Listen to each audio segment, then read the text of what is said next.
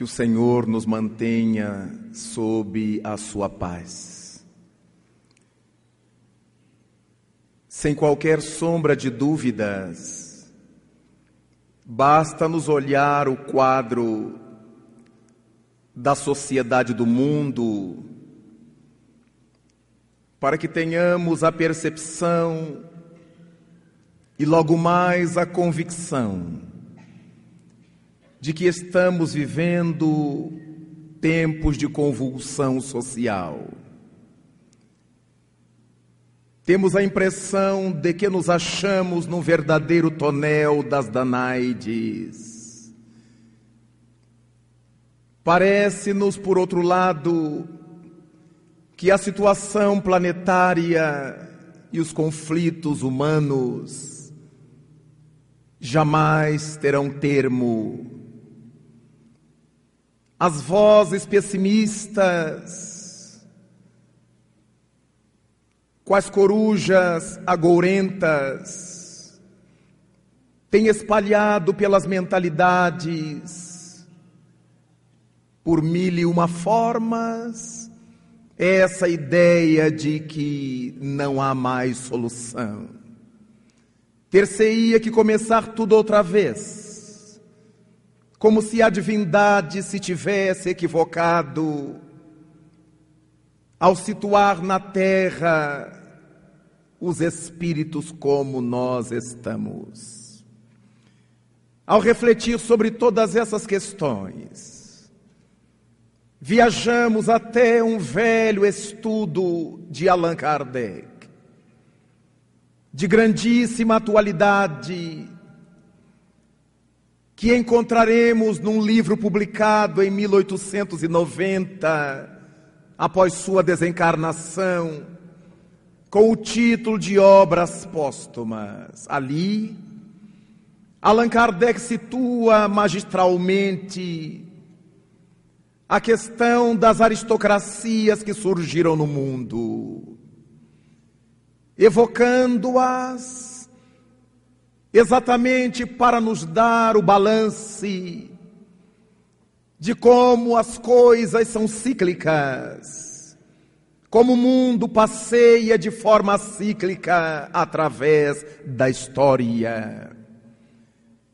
E Allan Kardec nos adverte que desde todos os tempos da criatura humana na Terra, ela teve necessidade das lideranças Jamais um grupo humano conseguiu sobreviver sem eleger alguém ou sem que tivesse alguém a dirigi-lo.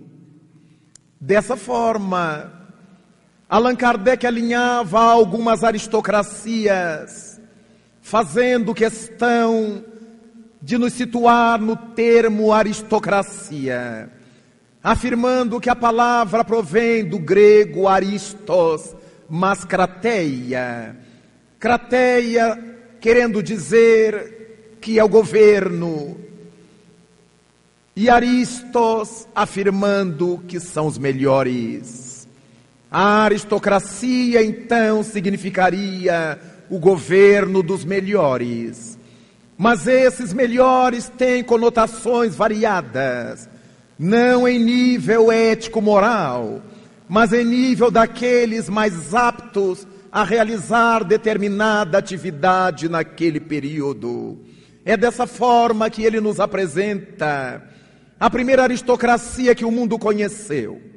Exatamente porque as criaturas supunham que quanto mais madura fosse a criatura humana, quanto mais velho fosse o indivíduo, em virtude de suas vivências, ele teria maior soma de experiências para dirigir um grupo, para nortear uma sociedade, uma comunidade.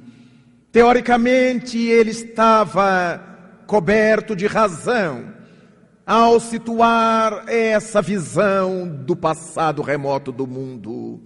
Porque é verdade que aqueles que viveram mais anos enfrentando todos os embates à sua volta, querendo ou não, foram assimilando determinada quantidade de experiências. E dessa forma, os grupos ancestrais do mundo, as sociedades antigas, nas prístinas eras, trataram de convocar para a sua direção os anciães. Em todos os povos eles aparecerão. Se nos lembrarmos das tradições bíblico-judaicas, Abraão, o primeiro homem narrado na Bíblia como pai da raça, aquele cujas gerações seriam mais numerosas do que as estrelas do céu, segundo o texto, foi o grande patriarca que Israel conheceu. Depois seus filhos se tornaram patriarcas, Conhecemos a saga patriarcal de Moisés. E desse modo conhecemos vários desses líderes anciães pelo mundo judaico, mas fora da Judeia, outros surgiram na China, no Japão, na Pérsia, notadamente na Chino Velho, Forri, trazendo-nos a sua contribuição na governança das sociedades amarelas. Dessa forma, a aristocracia patriarcal foi atendendo às necessidades dos grupamentos, das sociedades. Os velhos eram conselheiros, conselheirais, tinham maturidade, tinham calma para dirimir conflitos, sabedoria para esperar o transcurso das horas. Mas na medida em que essas sociedades foram se desenvolvendo, os grupos começaram a se defrontar com uma outra situação. Grupos crescidos, desejando maior espaço, desejando maior conforto, tratavam de invadir e tentar dominar outros grupos. E os anciães, por mais sabedoria que tivessem, não tinham cacife, força física para deter essas invasões, essas dominações. E as comunidades, então, trataram de desenvolver um outro pensamento político com todo respeito aos anciães, eles agora precisavam de homens fortes, capazes não apenas de lhes dar orientação, mas de dar-lhes proteção contra os inimigos ou os adversários. E nasce a segunda grande aristocracia do mundo, que Allan Kardec chamou de aristocracia da força bruta porque as comunidades foram chamar os indivíduos dotados de força bruta para que pudessem estar à frente de suas comunidades, protegendo-as do tumulto causado por outros grupos, outros indivíduos.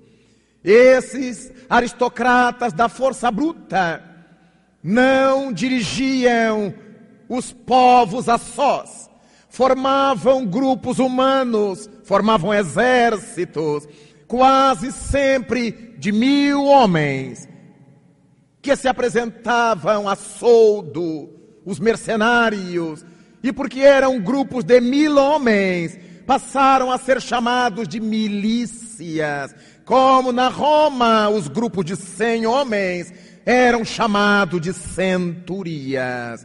E dessa forma, as milícias, coordenadas por esses líderes, faziam o serviço que eles, os líderes, lhes ordenavam. Dessa forma, o mundo conheceu líderes da força bruta notáveis, como Gengis Khan, como Alarico primeiro e Alarico segundo como Átila, o rei dos Hunos, como Tamerlão, que analfabeto, quando guerreava contra outros grupos, queria saber o nível de sua vitória e por não saber contar, mandava que seus soldados, os mercenários, decepassem as cabeças e tendo estabelecido uma base sabia a vitória maior pela altura da pirâmide de cabeças que ele mandava construir com as cabeças das vítimas. Tamerlão, o famoso Timurlang, foi um desses bárbaros que a história conheceu, mas enquanto a aristocracia da força bruta foi ganhando espaço mundo afora, passou a ser chamada, por causa das milícias, de aristocracias militares. E desse modo, o mundo conheceu esses homens bravos, muitos deles bárbaros, que depois não entregavam mais às comunidades que os haviam elegido, escolhido, o governo de si mesmas. Eles então tomavam posse do poder e os repassavam aos filhos, aos irmãos, aos parentes variados, aos amigos. E com isto surge uma outra, uma outra aristocracia que Allan Kardec chamou de aristocracia do nascimento ou do nome, que eram provenientes desses que dominavam o poder inautenticamente, e agora eram os seus que deveriam continuar a governança. E nascem os nomes de família. Muitas vezes, os substitutos dos líderes militares não tinham capacidade qualquer para estar naquela posição, mas deviam estar porque eram status a eles concedidos pelos seus ancestrais. E com essa aristocracia do nascimento, o mundo passa a conhecer as famílias notáveis que foram decorrendo dessas lideranças bárbaras, fortes, brutais, e o mundo conhecerá famílias notáveis historicamente. Na velha Roma, nos deparamos com a gens Flávia, com a gens Paulínia, mas em toda parte achamos as famílias cujos nomes faziam tremer a quem os ouvia. Passamos a tomar contato com os Habsburg, com os Orleans, com os Bragança, com os Medici. Em toda parte as famílias notáveis foram surgindo e essas lideranças do nascimento se postavam como verdadeiras divindades. Alguns se afirmavam divindades, outros filhos delas com os humanos. E dessa maneira encontramos os grandes líderes pelo nascimento. E essas famílias casavam-se entre si para manter o poder e aumentar as suas propriedades, seu poderio bélico, seu poderio econômico. E deste modo, o mundo continua a marchar e conhecemos criaturas notáveis e nomes notáveis que se notabilizaram. Desse modo, então, estávamos vivendo a aristocracia do nome, do nascimento. E, naturalmente, como os herdeiros, de maneira geral, não sabem quanto custou para montar o patrimônio, até porque muitos deles tinham patrimônio herdado de forma espúria por seus pais, também espúrios, tratavam de ir consumindo aquilo que os ancestrais haviam deixado. Na medida em que gastavam até não mais poder, tornavam-se os nobres falidos. Tinham nome, os brasões, as heráldicas, mas viviam na miséria, ostentavam uma postura que já não podia ser alimentada pelo dinheiro que não tinham. E por causa de tudo isto, o dinheiro passou a ser o ponto fundamental para que essas famílias se mantivessem no poder. E o escravismo passou a vigorar de forma generalizada para que pessoas trabalhassem sem nada perceber, a troco de rala alimentação, de uma proteção singela quando existiam e de castigos muitas vezes. Nasce a aristocracia do dinheiro, atrelada à aristocracia do nome. Era importante ter dinheiro, então quanto mais escravos se tinha, quanto mais dinheiro se conseguia. Nasce a sociedade feudal o feudalismo, os suzeranos, e tudo isso vai desenvolvendo no mundo a possibilidade de que adviessem outras aristocracias. O fato é que, na medida em que os ricos iam dissipando suas riquezas sem saber o que fazer, precisavam de alguém que os ajudasse a gerenciar o seu poder econômico, e aparece uma aristocracia que era um tanto mais justa. A aristocracia da inteligência ou aristocracia intelectual. Porque aqueles que eram ricos e precisavam de alguém para administrar seus haveres a fim de que não se escoassem pelas mãos, tratavam de financiar cursos para pessoas do povo capazes, inteligentes, jovens, filhos daqueles escravos ou não, com o compromisso de, ao terminar o curso, poderem trabalhar para eles e defender, e reproduzir e multiplicar seus haveres e a aristocracia da inteligência, dá ensejo a que muitos desses indivíduos pudessem sair da pobreza, da simplicidade das classes mais simples da sociedade para esse panteão do desenvolvimento intelectual. É desse modo que podemos observar mundo afora homens e mulheres que vieram de tratos sociais de baixo nível socioeconômico e que se tornaram verdadeiras estrelas na humanidade.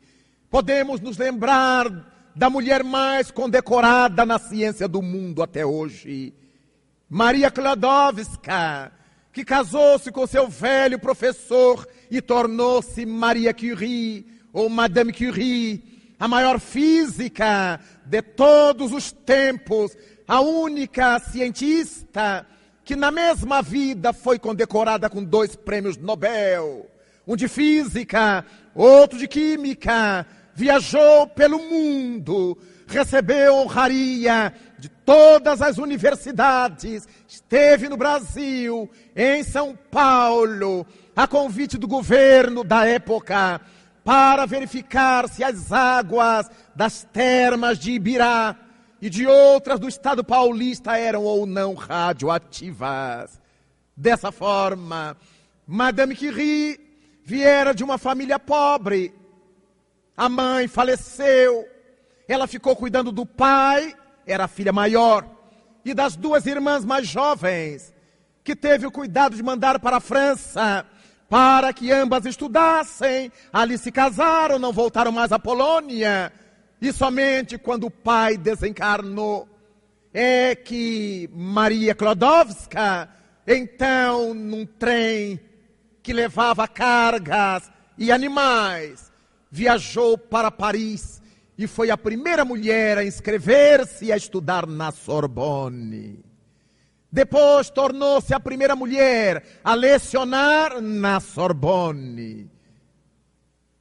Casou-se, teve duas filhas.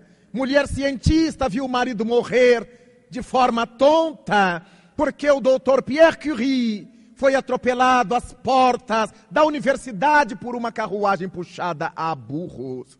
Então, devia ele estar em alfa para ser atropelado e morrer por uma carruagem puxada por animais. Marie Curie desencarna mais tarde, octogenária, leucêmica, pela contaminação que lhe produziram as areias de Peckblenda que mandava vir da Polônia e os diversos materiais radioativos com os quais trabalhava sem nenhuma proteção, porque ela sequer sabia que aqueles materiais eram radioativos, veio a comprová-los mais tarde, quando já estava contaminada. Mas encontramos gênios da classe média como Alberto Einstein, o maior físico do século XX, o maior físico teórico, o pai da teoria da relatividade, do tempo e do espaço, mas encontramos no Brasil o notável príncipe dos escritores, filho de uma lavadeira, no bairro das Laranjeiras, no Rio de Janeiro, mestiço, Machado de Assis, um dos mais notáveis e profícuos escritores do Brasil. Enquanto a mãe lavava roupas, ele brincava ao lado e cresceu e estudou, e ela, com as ajudas que recebia, viu o filho formar-se e tornar-se esse gênio literário que acabamos de comemorar o centenário de seu falecimento. Dessa forma, encontraremos pelo mundo afora outros gênios que, nas suas respectivas épocas, foram ajudando o progresso dessa aristocracia intelectual. Mas Allan Kardec chega à conclusão de que a aristocracia do dinheiro não resolveria os problemas sociais. Tampouco a aristocracia intelectual. Porque se há intelectuais trabalhando em prol do bem, há outros intelectuais trabalhando em prol das sombras, transformando as dádivas da divindade em tragédias para a humanidade. Quando Thomas Edison aproveitou-se da descoberta da eletricidade para inventar a lâmpada de filamento. Uma benção que até hoje não sabemos como agradecer. Houve outras inteligências que maquinaram a cadeira elétrica com a mesma eletricidade. Dessa forma, bem podemos aquilatar que o codificador observava que a inteligência não é a condição fundamental para que alguém governe uma comunidade com sucesso que se espera. Propôs ele então uma nova aristocracia que pudesse, essa sim, estar à frente de qualquer grupamento humano e ter sucesso na sua administração. Allan Kardec propunha a necessidade de que tivéssemos líderes que ao mesmo tempo que desenvolvessem seu intelecto, para que não fossem estultos e parvos, desenvolvessem também o seu lado ético-moral. E apresenta a sua proposta de uma aristocracia intelecto-moral. Homens de saber, mas que também vergassem essa túnica da dignidade moral. Tão difícil nos dias da humanidade do seu tempo, quanto nesta atualidade. Depois que Allan Kardec se foi, e que nós começamos a refletir em torno dos seus ensinamentos, das suas reflexões e teses, demos-nos conta do acerto com que o codificador enxergou todas essas situações. E quando nos damos conta hoje, exatamente hoje, no terceiro milênio tão esperado, continuamos a viver as mesmas tragédias que as aristocracias permitiram que o codificador observasse ao seu tempo fora a questão da aristocracia patriarcal, já inexistente, porque hoje são poucas as pessoas que têm respeito pelos idosos, pelos velhos, que dão importância ao que eles dizem. Tirando essa aristocracia, todas as outras voltaram à liça. Estão em vigor a aristocracia da força bruta. Em toda parte a guerra, a violência, a dominação, a violência urbana, a violência doméstica, esse tipo de situação em que os indivíduos desejam se impor pela força, comunidades desejam se impor pela força bruta. Então, esse tipo de aristocracia está vigorando em nossas sociedades, porque as criaturas honestas, ou teoricamente honestas, passam a ter medo de ir e vir por causa dessa aristocracia da força bruta que tomou o poder. Não se sai de casa à noite por causa dos assaltos, dos roubos, dos sequestros. A força bruta de volta, com uma nova roupagem, porque hoje não fomos nós que os chamamos para governar as nossas cidades, as comunidades silenciadas pelo tráfico de drogas, que cada dia ganha mais espaço em nossas sociedades, sob o silêncio covarde daqueles que nos dizemos criaturas de bem, fazendo-nos lembrar do codificador, quando indagou dos espíritos na obra básica do Espiritismo, o livro dos Espíritos, na sua pergunta 932 quando desejou saber o codificador qual era a razão pela qual o mal triunfa com tanta facilidade sobre a terra, e os imortais lhe contestaram por culpa dos bons. Enquanto os maus são ousados e intrigantes, os bons são tímidos. No dia em que eles quiserem, preponderarão responsabilidade que está nas mãos daqueles que nos achamos pessoas do bem, pessoas de bem, mas que morremos de medo dos violentos, dessa aristocracia da força bruta que está implantada em todas as partes do nosso mundo atual. Mais veemente aqui do que acolá, mas em toda parte, o temor que nos invade, o medo de perder a pele, quando o homem de Nazaré nos asseverou que aquele que quisesse ganhar sua vida deveria perdê-la.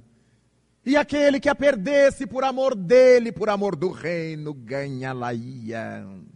Desse modo, resta-nos reflexionar sobre este momento em que a força bruta nos faz trancafiados em casa, amarrados por milhares de alarmes, com o temor de que possamos ser importunados. Já não temos hábitos noturnos de sair, de jantar fora, de ir a um show sem medo, porque estamos submetidos a esse governo paralelo da força bruta. Mas por onde vamos? Nos deparamos com a aristocracia do nascimento. Porque esses que são líderes da força bruta emprestam aos seus familiares, filhos, mulheres, parentes, amigos, os seus nomes. E estamos vendo uma sociedade idiotizada por aqueles que aprenderam a dar as famosas carteiradas. E não é nada mais do que a aristocracia do nascimento. Você sabe com quem está falando? É claro que a gente sabe. Deve ser um ajumentado, um estúpido. Mas o medo da força bruta nos faz silenciar. E eles vão tendo acessos fáceis em nome do medo que impõem com as carteiradas. Indivíduos que deveriam dar exemplo de honradez de dignidade, pelas funções que às vezes ocupam na sociedade civil, na sociedade militar, na sociedade religiosa, eles se aproveitam da parvoíce coletiva, do amedrontamento popular, para com as tradicionais carteiradas revigorarem a aristocracia do nascimento, a aristocracia do nome. Eu sou a mulher do doutor Fulano, eu sou o filho do delegado Cicrano, eu sou do deputado, do senador. Mas essas pessoas é que deveriam dar exemplo de honradez, de dignidade, de honestidade, de sanidade social. Estamos vivendo o período da aristocracia do nome, do nascimento. Mas também estamos enredados nestes dias na aristocracia do dinheiro. As criaturas se vendem por qualquer real. Matam por qualquer real. Morrem por qualquer real. Fazendo a voz popular dizer que cada indivíduo tem seu preço. Por causa de alguns reais, mente-se deslavradamente contra alguém compram-se testemunhos, compram-se teses, compram-se dissertações universitárias, compram-se homens da lei e mulheres da lei, compram-se políticos, compram-se religiosos, compram-se. As criaturas têm seu preço. Parece que o dinheiro hoje é que capitaneia as mentalidades. Todo mundo quer saber quanto vai ganhar. As jovens, quantas delas se desnudam, posam nuas, porque vão comprar apartamento, carro, isso, aquilo, com a nudez estampada nas revistas, como rapazes que fazem o mesmo. Mas Jesus Cristo nos havia ensinado que o escândalo é necessário, ai, porém, daquele que o provoque. Essas moças e rapazes, homens e mulheres, que posam libidinosamente para o desequilíbrio da sexualidade de tantos, receberão, por terem sido motivo de escândalo, a reciprocidade daqueles pensamentos em desajuste em desalinho, e só Deus sabe a repercussão desses desejos, a olhar a figura, a foto, a fisionomia, o nome, os desejos que a mente dirige aos donos e às donas das fotos. Estamos no período da aristocracia do dinheiro. Ninguém faz nada se não ganhar dinheiro? Que dificuldade de se conseguir voluntários para uma obra do bem, para um trabalho social, porque as pessoas querem ganhar dinheiro. E é um período tão louco que quando não se o ganha honestamente, se os furta, se os rouba, desde servidores domésticos que vão levando dos patrões as joias, as comidas, as latarias, vão levando o que podem, até os mais altos poderosos, que roubam cinicamente altas somas e confessam descaradamente que, como não estava escrito que não podia fazer, a aristocracia do dinheiro. Por isso, encontramos nestes tempos em vigor também a aristocracia da inteligência. As criaturas sagazes que escrevem leis e deixam os furos para eles próprios aproveitarem. Fazem decretos cheios de imperfeições e depois eles dirão cinicamente: Eu estou baseado na lei. O que eu faço é legal. A minha corrupção é legal. Mas é imoral, indubitavelmente. Por isto, Estamos tendo de volta nestes dias as várias aristocracias que Allan Kardec nos definiu, todas conjugadas, demonstrando que de fato elas não desapareceram do mundo, elas se diluíram no mundo na medida em que a população do mundo se foi ampliando. Quantos dentre nós então alimentamos todas elas? pela incapacidade de trabalharmos a educação nesses tempos atormentados da sociedade. Somos nós, com as exceções louváveis, que estamos alimentando esses processos.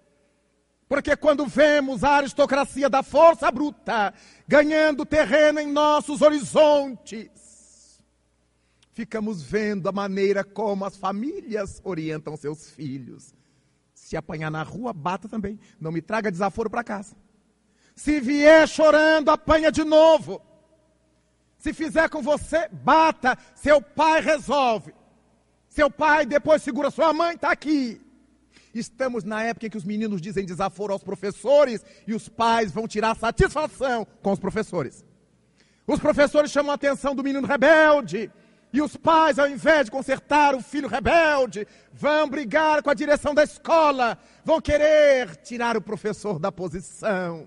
Quando eles, para ganhar dinheiro, deixam seus filhos nas mãos dos professores, que por sua vez são seres humanos com seus problemas pessoais, ganhando pouco e suportando muito do desaforo de meninos e meninas mal educados no lar.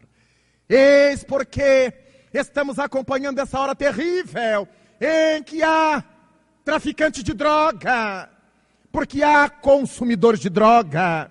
E tantos desses consumidores de drogas aprendem a consumi-las dentro de seus lares, porque seus pais e mães não conseguem passar sem a cachaça tem espíritas que, para não ter tanto problema, usam a cachaça santa. Cachaça São Francisco. Porque essa é abençoada, é uma cachaça fluidificada. Mas não conseguem passar sem o uísque. Não conseguem passar sem seu rum. Não podem fazer uma viagem que a primeira coisa que pensam é nas garrafas de alcoólicos que vão trazer. Fumam descarado e deslavadamente apagam o cigarro na porta do centro espírita e nos abraçam mal cheirosos de tabaco e vão doutrinar os mortos, porque não conseguem se doutrinar a si mesmos. E os filhos desses pais aprendem a usar drogas em casa, porque o álcool é uma droga, por mais enfeitado que ele esteja, por mais linda que seja a garrafa, ou por mais inocente que seja o nome da bebida. No cigarrinho ingênuo, que a mãe confessa, ah, eu não consigo. Já fiz de tudo e rodo assim no dedinho. Já fiz de tudo. Se tivesse feito de tudo, tinha parado. E a criança acha lindo sua mãe, que é sua líder, seu pai, que é seu ídolo.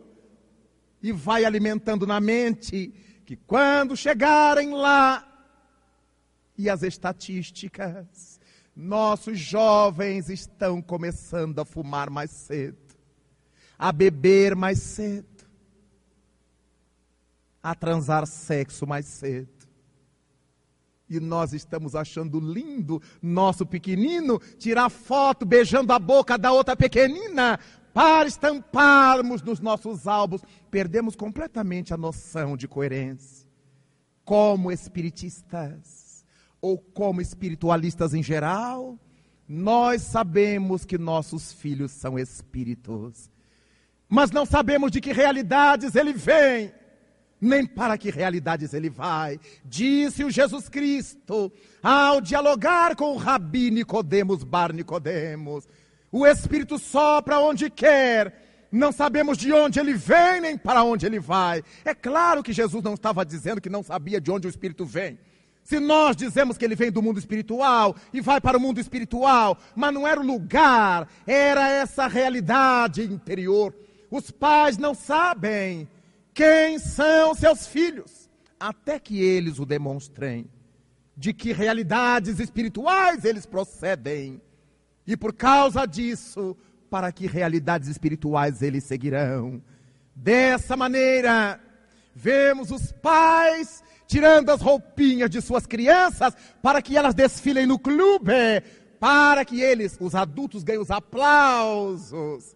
Eu não sei se aquela criança, aquele anjinho sob meus cuidados, provém das experiências da prostituição, da pornografia, do passado próximo.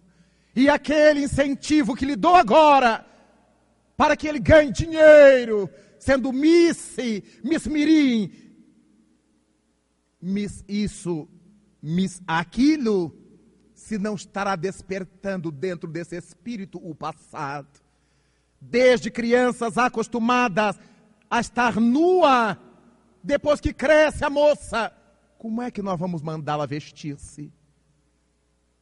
Qualquer pessoa que diz que ela tem que se compor ela vai achar que é antiquada, porque na sua casa sua mãe sempre tirou sua roupa, seu pai gostava de vê-la nua, e a sociedade se queixando que a pedofilia começa dentro de casa. Será por que razão? Por que será?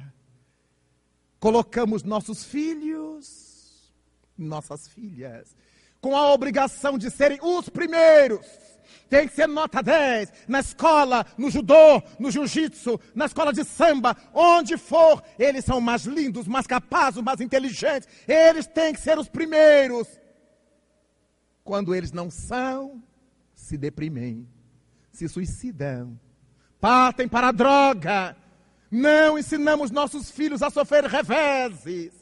Quando perder um jogo do futebol, meu filho, isso é um jogo, isso é uma brincadeira. O bom é participar. Não, meu filho, pode deixar, da próxima vez você ganha. Da próxima vez você vai dar um couro nele. Da próxima vez, instigamos como se fossem feras. E dessa forma, eles crescem. E o espírito que não foi trabalhado na infância retoma o patrimônio desgraçado que porventura haja desenvolvido no passado. É tão séria a questão que o Espírito Emmanuel escreve pelas mãos saudosas de Chico Xavier. No seu livro Consolador, a primeira escola ainda é o lar. Allan Kardec pergunta aos imortais, no item 383 de O Livro dos Espíritos, qual é a importância do período da infância para o espírito que retorna à terra? E os imortais respondem-lhe que, tendo renascido para evoluir, a infância é o período que melhor se apropria para isso, no que devem se envolver os incumbidos de educá-lo. Se a primeira escola é o lar, os primeiros incumbidos são os pais. Mas dos pais, a primeira incumbida é a mãe, que vive nove meses lunares, com esse serzinho nas suas entranhas, recebendo o impacto do seu psiquismo, e ela própria captando o seu psiquismo. Quem vive mais tempo com a criança? Costumeiramente a mãe. O primeiro coração que essa criança ouviu bater ao sair do ventre foi o de sua mãe. Porque o médico a coloca sobre o peito de sua mãe. A relação filhos-mães é de tal forma visceral que por toda a vida qualquer filho carregará em si as marcas de sua mãe. Sejam essas marcas positivas, sejam essas marcas negativas, se os filhos tiverem a felicidade de uma mãe digna, capaz, madura, eles serão felizes, mas se acontecer o contrário, por toda a existência serão desgraçados. Se forem filhos de mães machistas, homem não chora, homem não faz isso, homem não arruma, homem não lava casa, homem não lava roupa, homem. E elas pensam que formaram homens e formaram espectros de homens. Você tem que ser macho. E o menino vai ser machucado. Pelos momentos difíceis da vida, seria tão bom se as mães ensinassem meninos e meninas, seus filhos, a fazer de tudo dentro do lar. E isso é trabalho de mulher. Isso o homem não faz. É mentira. Tudo que é só para a mulher fazer, Deus estabeleceu na mulher. Por mais que os homens amem crianças, só a mulher pode ficar grávida. Então, ter filho, ficar gestante, é só de mulher. A divindade já fez.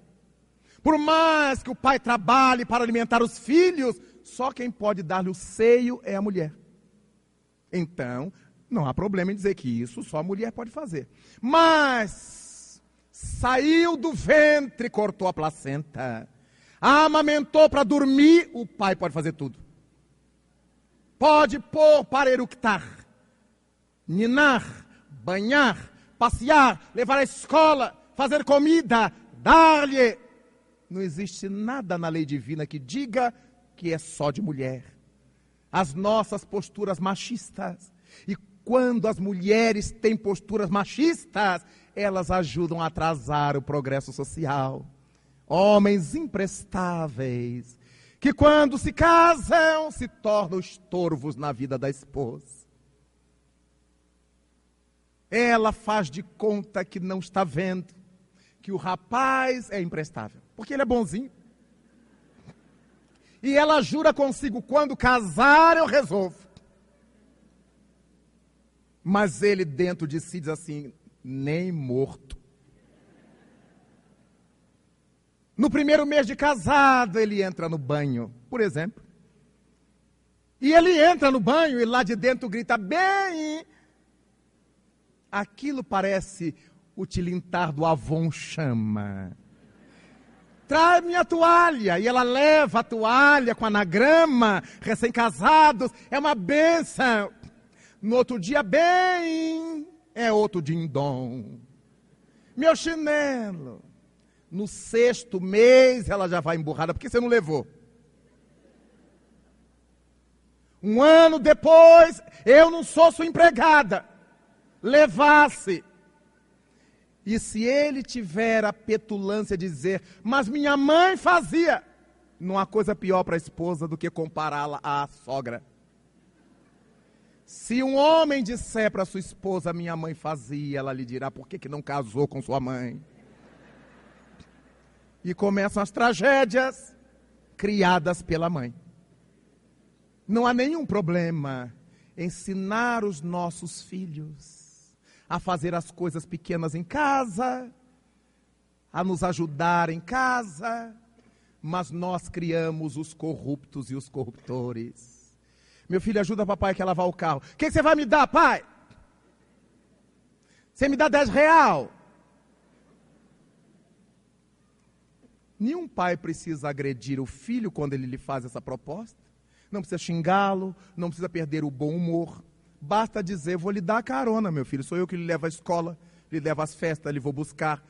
Então você vai ajudar a lavar o carro que é seu. Se você não quiser ajudar, mas também você vai a pé para a escola. E a menina que a mãe chama para ajudar em casa, a fazer um serviço qualquer. O que, que, você vai me dar, mãe? Vou lhe dar a comida que você vai comer. A roupa limpa que você vai usar a casa cheirosa que você vai morar. Então é seu dever ajudar a mamãe. Sem precisar gritar, xingar, dizer desaforo. Apenas ensinar. E quantas vezes os pais têm preguiça de ensinar? As mães dizem assim: eu prefiro fazer, porque demora tanto. Claro que é neurose. Demora, mas aprende para sempre. E se ela fizer sempre, ele não vai aprender nunca.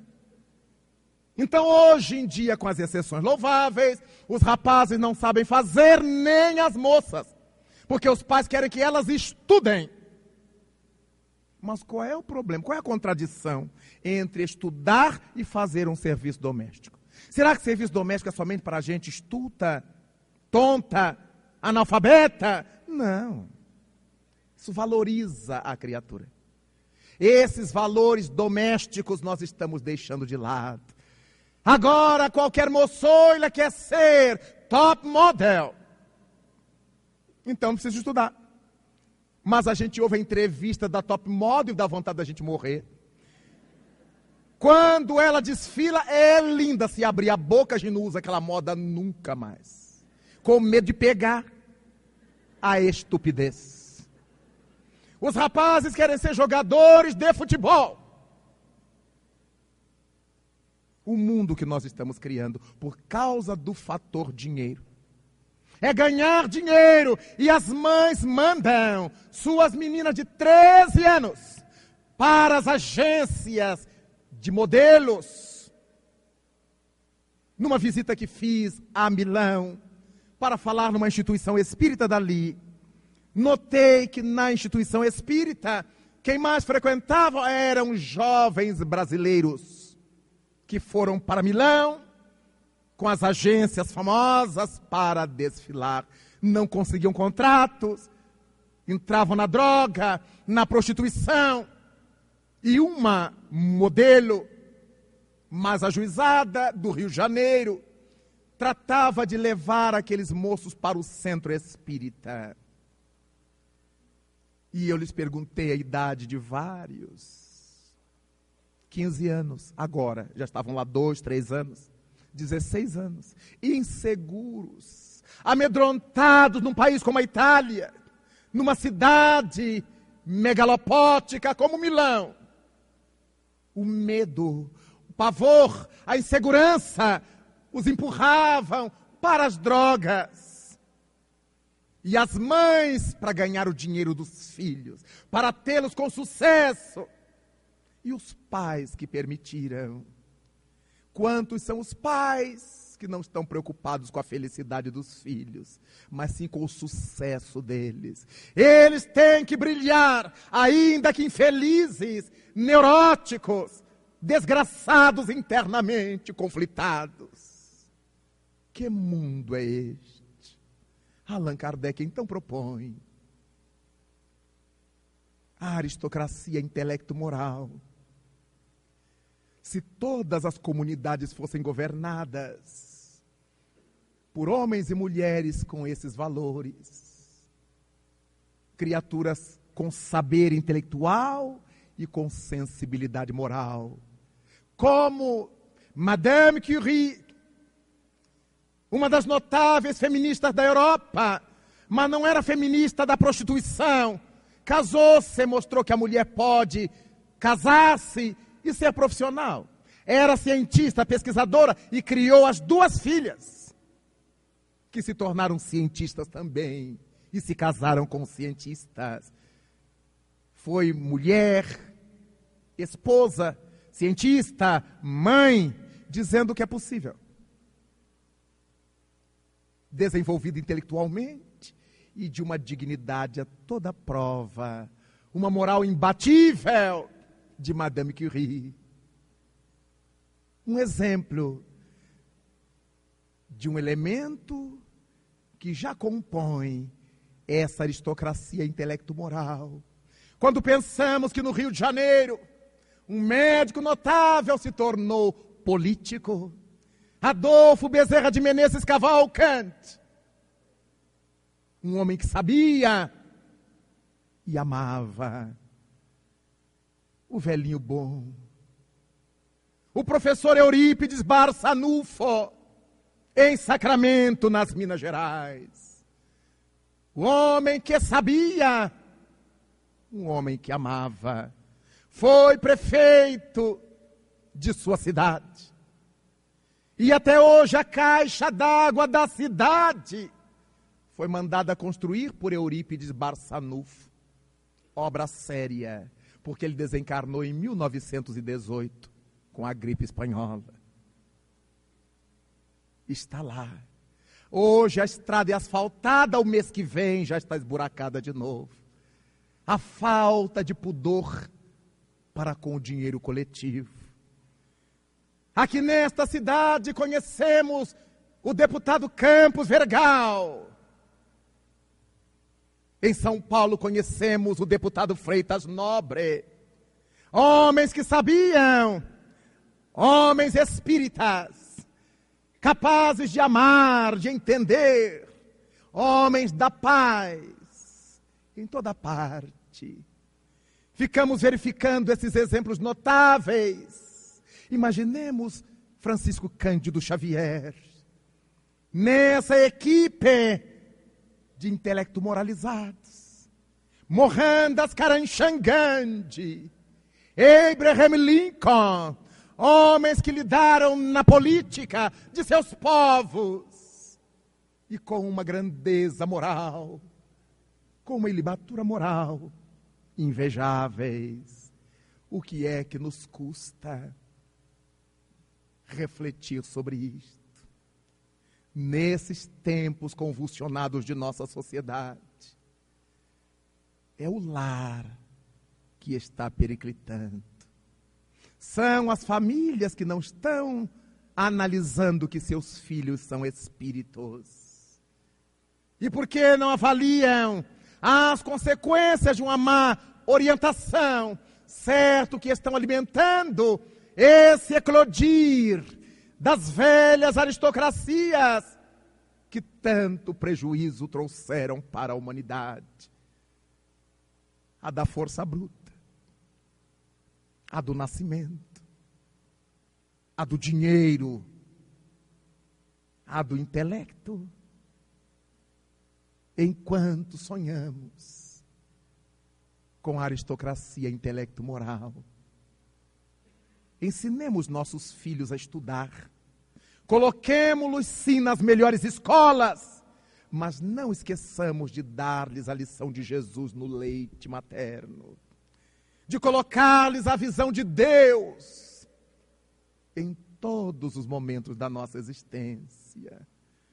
Porque o Espiritismo veio, segundo Allan Kardec, para destruir o materialismo. Mas o Espiritismo não veio brigar com os acadêmicos materialistas. A doutrina não veio para brigar com Marx, nem com Bickner, nem com Moleschott nem com Engels, menos ainda com Schopenhauer e suas doutrinas respectivas.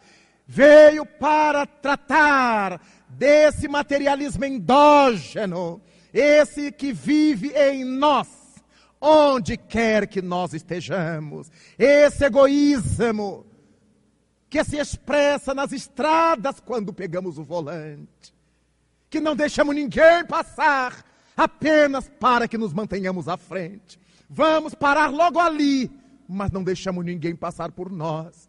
Interpretamos equivocadamente os sinais de luz que nos dão e apelamos para o dedo em riste de forma pornográfica. Essa guerra que fazemos, usando o carro como arma, reflete nosso estado de desequilíbrio interior. A nossa sociedade, de maneira geral, cresceu economicamente, sim, cresceu, mas moralmente não. Ainda estamos no chão, ou nos levantando aos poucos. Vemos carros de luxo pelas estradas, carros importados pelas estradas, mas os seus ocupantes atiram pelas janelas detritos, as pets, as latas de refrigerante, a lixeira toda, dizendo que eles não respeitam o que é coletivo. Porque com carro de luxo ou com carro qualquer, poderia haver o saquinho de lixo e ensinarmos as crianças: não me jogue nada pela janela, põe aqui no saquinho. Os adultos serem os primeiros a fazê-lo. Mas o sujeito está fumando, joga pela janela. Está bebendo, joga pela janela. O saquinho da pipoca, joga pela janela. As crianças vão aprendendo porque aqueles indivíduos se desenvolveram social e economicamente. Mas ainda são bárbaros, são brutos em termos de procedimento ético-moral. É por causa disso que quando nos reunimos numa ocorrência como esta, no 14º Congresso Espírita, desse Estado que é a locomotiva do Brasil, sem qualquer favor. Nos vemos diante dessa necessidade de refletir a respeito do que é que estamos fazendo com essa questão educacional. Estamos esperando que os professores eduquem nossos filhos. Estamos esperando que a polícia ame os nossos filhos.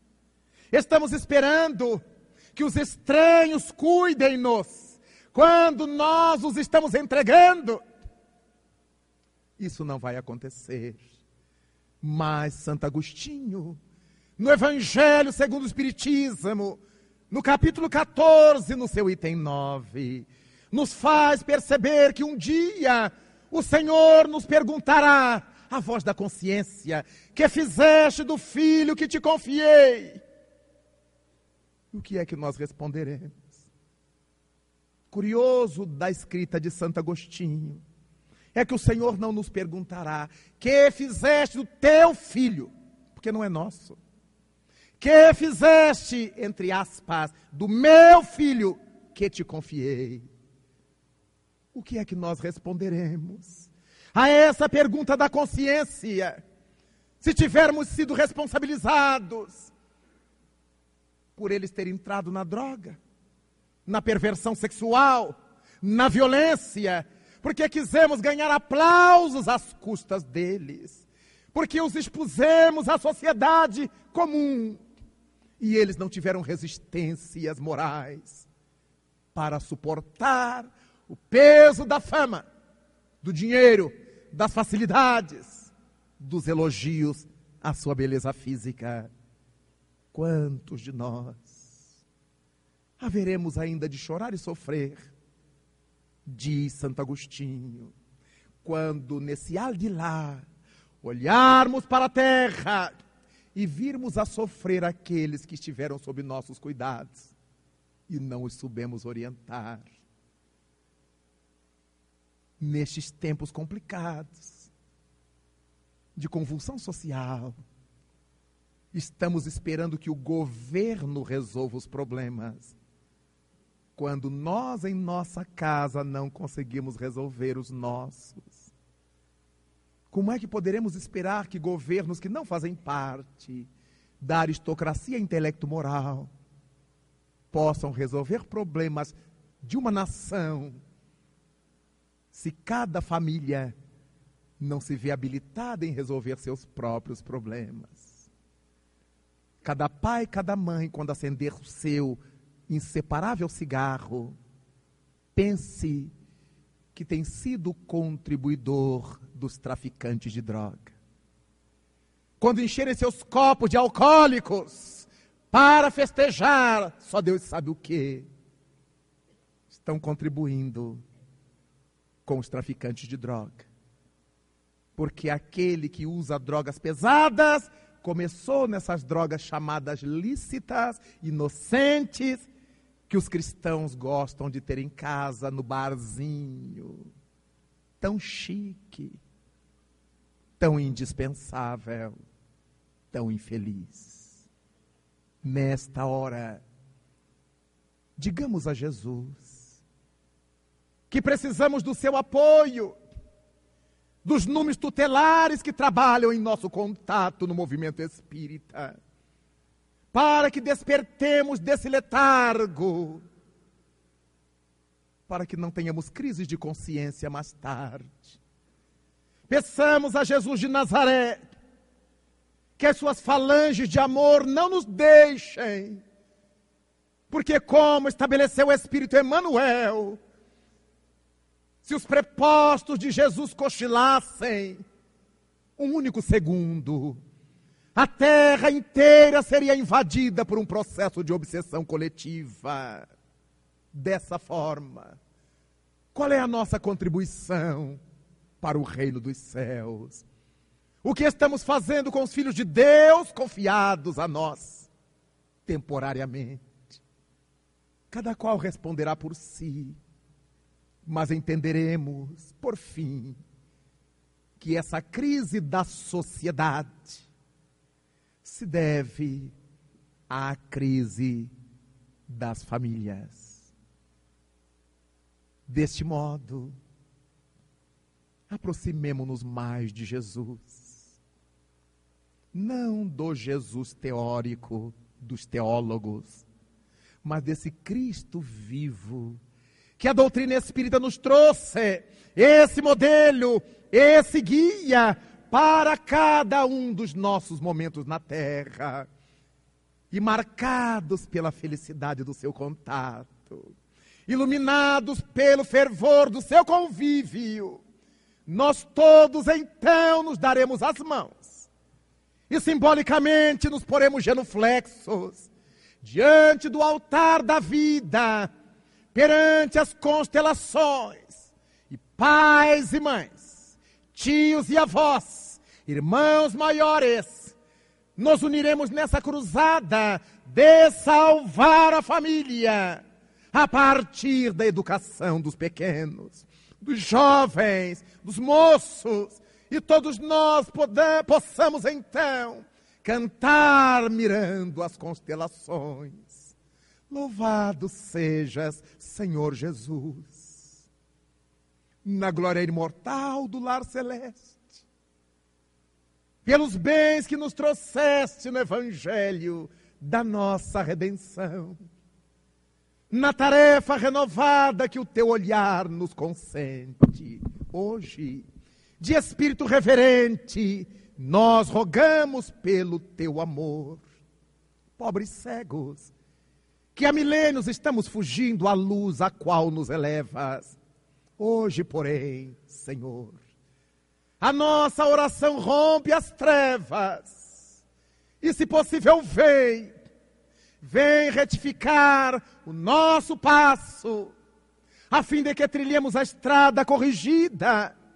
Vem sustentar nossa lida nossa vida na fonte inesgotável do eterno bem. Dá-nos, Jesus, tua bênção, bênção que nos conforta, bênção que nos levanta, para que a tua doutrina santa, esse imbatível Espiritismo, vibre pura, viva dentro de nós. Faze, Senhor, com que nós todos nessa caminhada incessante, a cada dia, em todo instante, possamos ouvir tua voz. Ampara nossa esperança, socorre a nossa pobreza e liberta nossa alma ainda presa de tanto erro nessa multissecular imperfeição.